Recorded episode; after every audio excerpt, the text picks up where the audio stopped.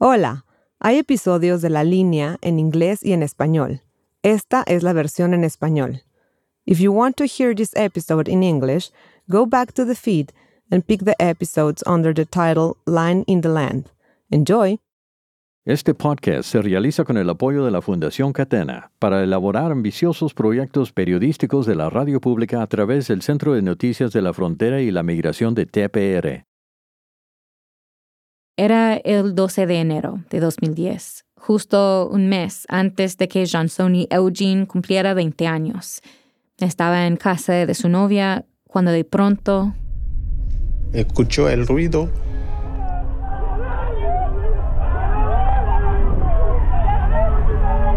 Un terremoto masivo azotó la ciudad que hay eh, personas muertas, cuerpos muertos en la calle, gente pidiendo asistencia. Uno de los más devastadores desastres naturales de la historia moderna. Probablemente sea la peor catástrofe natural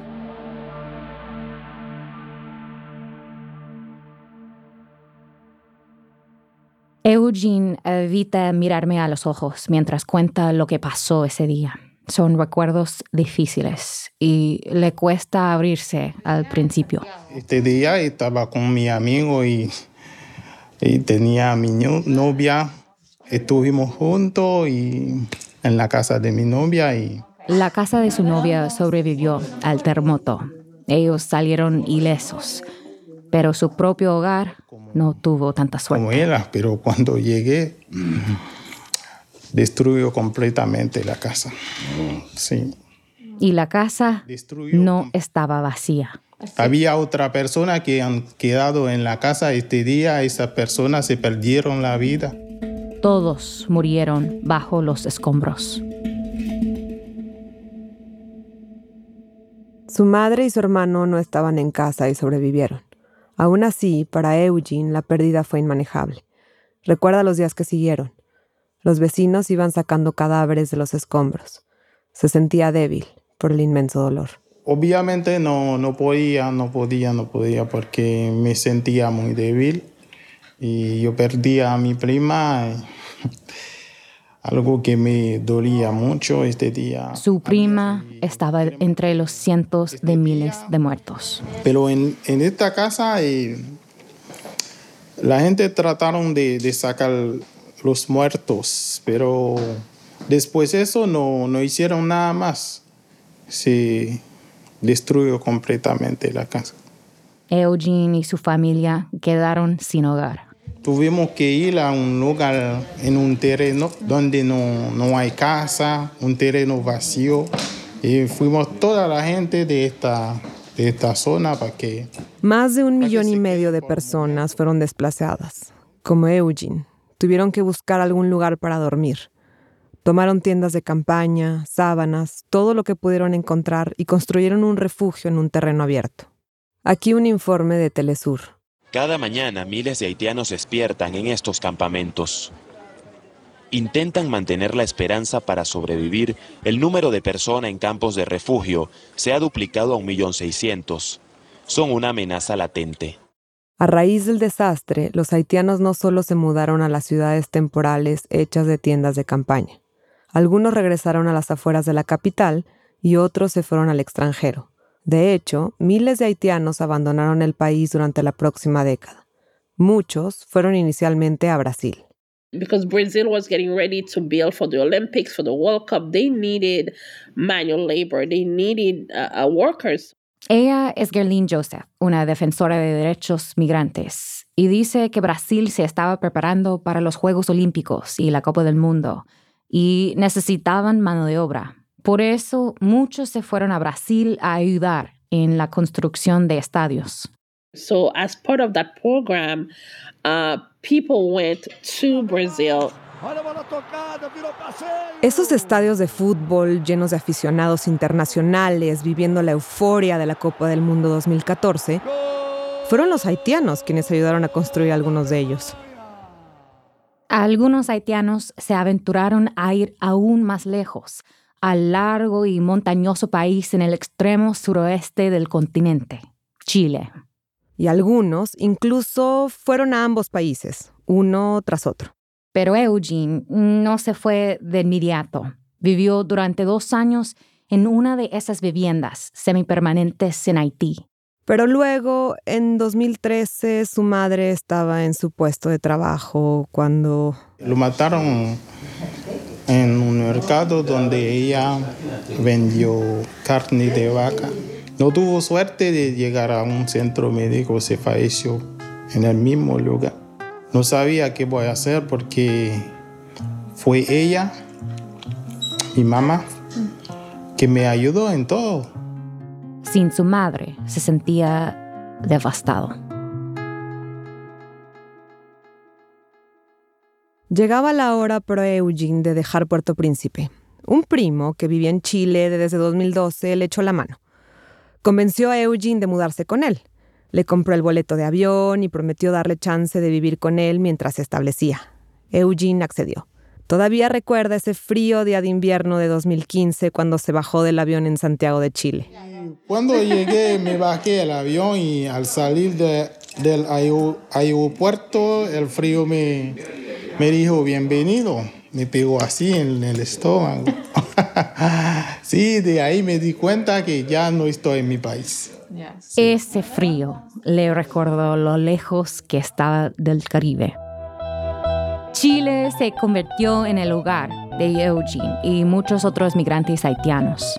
Pero un repentino aumento de inmigración, sobre todo de Venezuela y Haití, hizo que esas puertas se cerraran rápidamente. Chile se volvió un lugar bastante más hostil para foráneos. Lo que eventualmente hizo que miles de haitianos empacaran sus vidas en Chile y se dirigieran al norte, a Texas, la frontera entre México y Estados Unidos continuando su odisea persiguiendo una mejor vida. En Texas Public Radio y el Houston Chronicle pasamos meses siguiendo esta historia. Fuimos al bosque selvático de Colombia, a albergues de migrantes en México. Hablamos con haitianos en todo el continente, en persona, por WhatsApp, videollamadas con gente en Santiago de Chile, en Monterrey, México. Las personas que mejor pueden contar esta historia. Quienes pueden ayudarnos a entender por qué tantos migrantes emprendieron un viaje tan peligroso. Y cómo las leyes migratorias en la región fueron juez y parte en su futuro, en algunos casos devastador. Yo soy Stefania Corti con Texas Public Radio. Y yo soy Elizabeth Troval con el Houston Chronicle. Este es el segundo episodio de La Línea.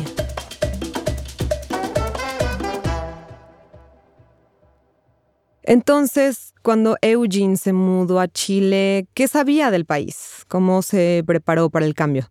Había leído algo sobre Chile en la escuela y sabía un poco de español, así que podía pedir las cosas básicas pero fue un gran cambio.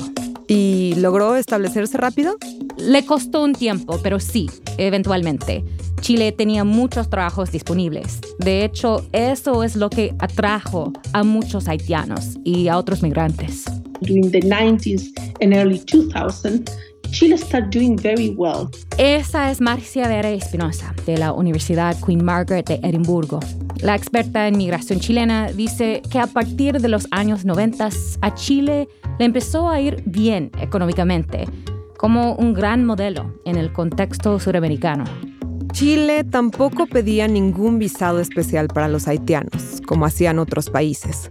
Ellos podían ingresar al país como turistas y después cambiar sus visados cuando habían encontrado un trabajo. El rumor se empezó a correr. Chile se convirtió en un destino migratorio. Y al principio los negocios locales dieron la bienvenida al flujo migratorio. They were like, yeah, Chile is growing so much that we need migration. Pero Chile no está acostumbrado a recibir tal cantidad de migrantes. Como explica este video promocional, es un país aislado por su geografía. Ubicado en el extremo sur de América, se encuentra Chile, un país aislado del resto del continente por la cordillera andina y el desierto de Atacama. Enclavado entre los Andes y el Océano Pacífico, algunos chilenos incluso dicen que Chile es una isla. Hace 15 años, el educador Carl Avilón se entregó por el país. Se mudó de Haití a Chile para estudiar. En una videollamada desde una zona rural de Chile, cuenta que cuando llegó era la estrella en la universidad. era el furor. Como uno de los pocos negros en Santiago, recuerda sentirse como una celebridad. La gente literalmente lo detenía y le pedía tomarse una foto con él. Era, todo el mundo quería una foto. Era raro a veces, pero él sentía que era con una buena intención. De hecho, hasta se enamoró de una chilena. Pero, en parte por su geografía única y el legado colonial del continente, algunos chilenos pueden ser tan cerrados, clasistas y racistas también. Muchos locales se enorgullecen de tener la piel más clara o algún origen europeo. Muchos inmigrantes peruanos y los indígenas mapuche establecidos al sur de Chile y Argentina han denunciado el estigma que viene con ser de piel morena. Entonces, cuando los aviones empezaron a aterrizar con más y más haitianos cada semana, como fue el caso de Eugene, fue, por decirlo menos, inquietante para muchos chilenos. Desde 2015 hasta 2017 llegaron a Chile más de 170.000 haitianos y más de 300.000 venezolanos, aumentando considerablemente la población migrante. En tiempo real, la identidad cultural de Chile fue rápidamente absorbida por los haitianos. Empezó a surgir una comunidad afrochilena que llamaba la atención. Su hermano de 24 años lo trajo a Chile en diciembre del 2016 en marzo del año pasado entró al colegio y ahora ya cursa séptimo básico. Como este niño haitiano chileno, celebrado por sus habilidades con la cueca, el baile nacional de Chile, cuya historia llegó a Televisión Nacional. Muchos chilenos acogieron a los migrantes. En los comentarios de YouTube, algunos apreciaron el cruce cultural. Pero muchos no estaban tan contentos. Los chilenos estaban viendo muchos cambios muy rápido. De hecho, las reacciones a esa noticia cultural sin mayor polémica muestran la tensión que estaba creciendo. Algunos trolearon el programa de noticias haciendo preguntas como por qué los Sancor no eran haitianos y los querían tanto. Otros decían que era una vergüenza ver a un haitiano bailando la danza nacional chilena. Algunos comentarios se tornaron incluso violentos.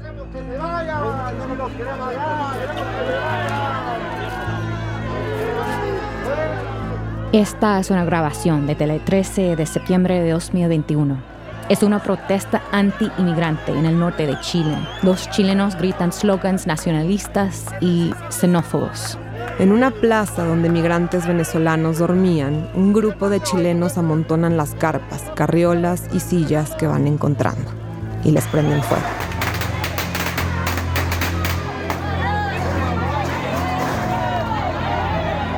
En otra toma, una turba de chilenos acorrala a un grupo de migrantes en un comercio. Los niños lloran mientras los manifestantes les gritan.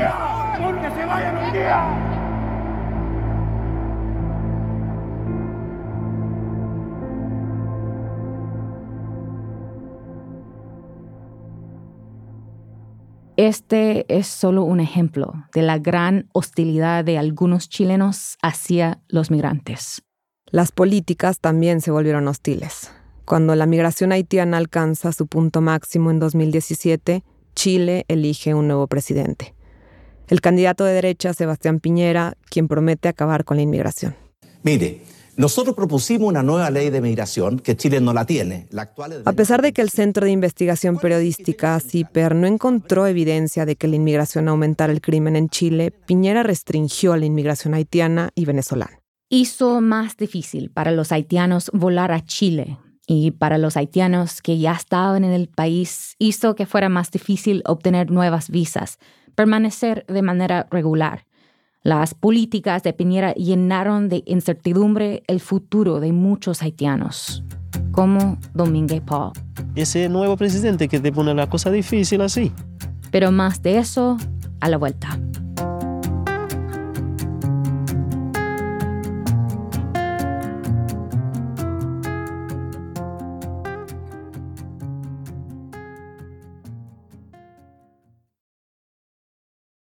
Este podcast se realiza con el apoyo de la Fundación Catena, que respalda el proyecto de activismo al favor de los solicitantes de asilo, el cual brinda apoyo comunitario y legal a más de 100.000 aspirantes en los Estados Unidos. Lea más en asylum.news. Ya estamos de vuelta.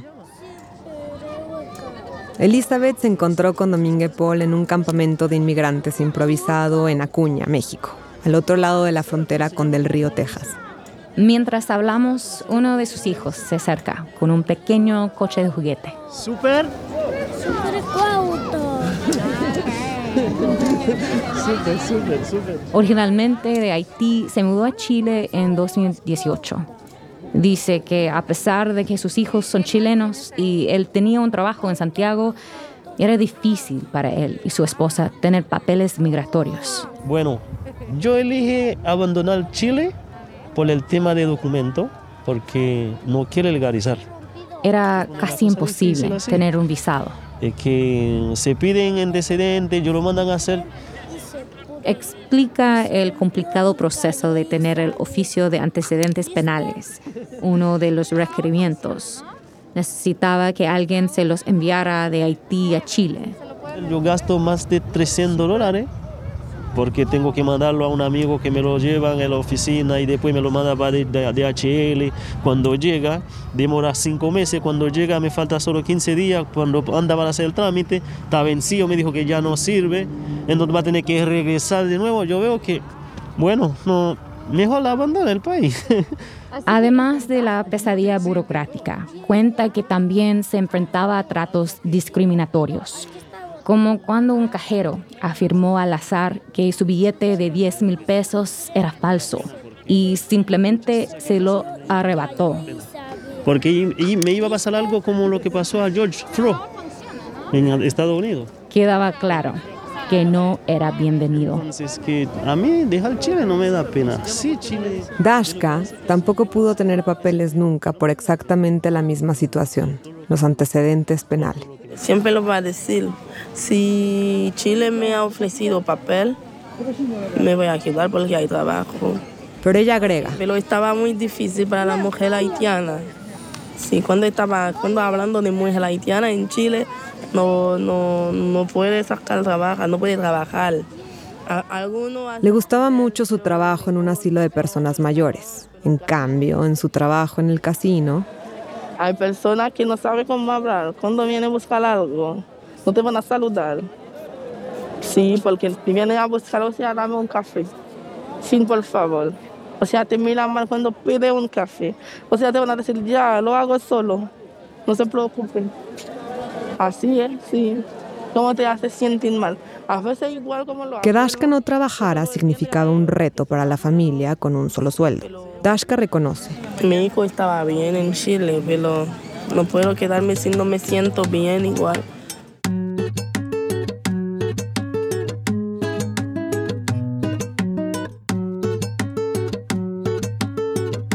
Volvamos a Eugene. Después de perder su casa en el terremoto y a su madre en el fatídico robo, su suerte cambió después de mudarse a Chile. Tuvo trabajos decentes, se casó y eventualmente... Yo monté un negocio en Chile que no era un negocio grande, pero con este yo empezó a ganarme la vida.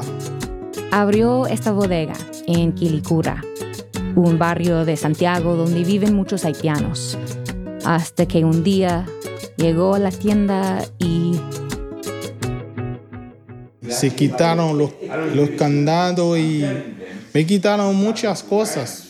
Fue a la policía chilena a reportar el robo. me dijeron que no, no puedo, no puede, no puede poner la denuncia porque no tengo este papel y mi negocio no está reconocido, exacto así ya. La policía no le ayudó porque faltaba un permiso del Ministerio de Salud.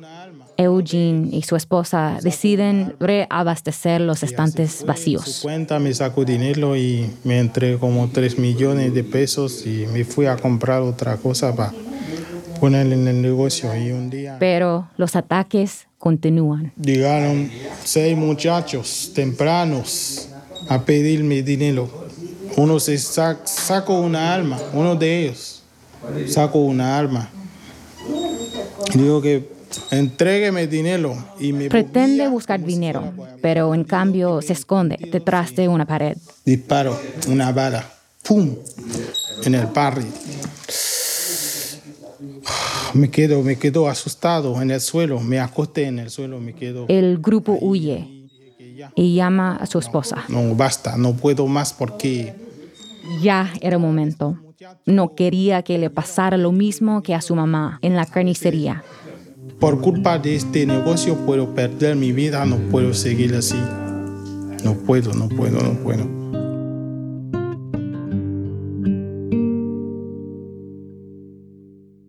Cerró en julio de 2021.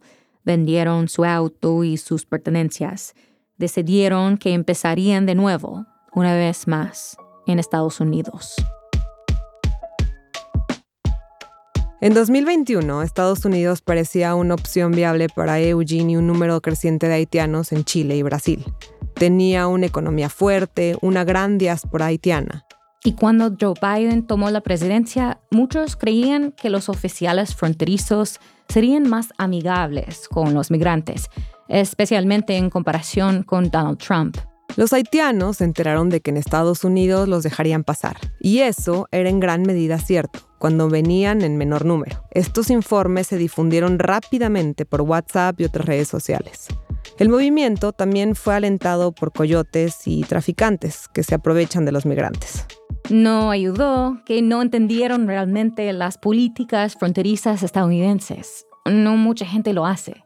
Y muchos haitianos en Sudamérica y Centroamérica tomaron grandes riesgos. Hicieron el largo viaje por tierra a través de las Américas, cruzando el infame tapón del Darién que conecta Sudamérica con América Central. Para marzo de 2021, miles ya estaban haciendo este camino.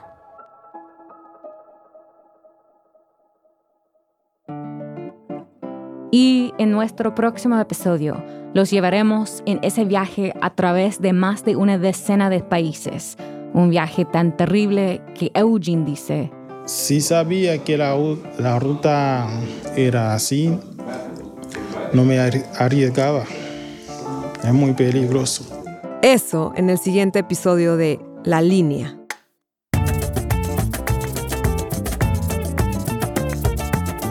La Línea es investigado y producido por Elizabeth Trovel, Sofía Sánchez y Stephanie Corpi.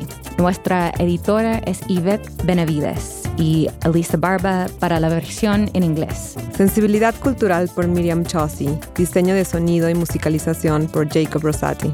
Mezcla de audio por Bennett Smith. Un agradecimiento a Dan Katz, Lily Thomas y Maria Reeve. La Línea es una producción de Texas Public Radio en colaboración con el Houston Chronicle.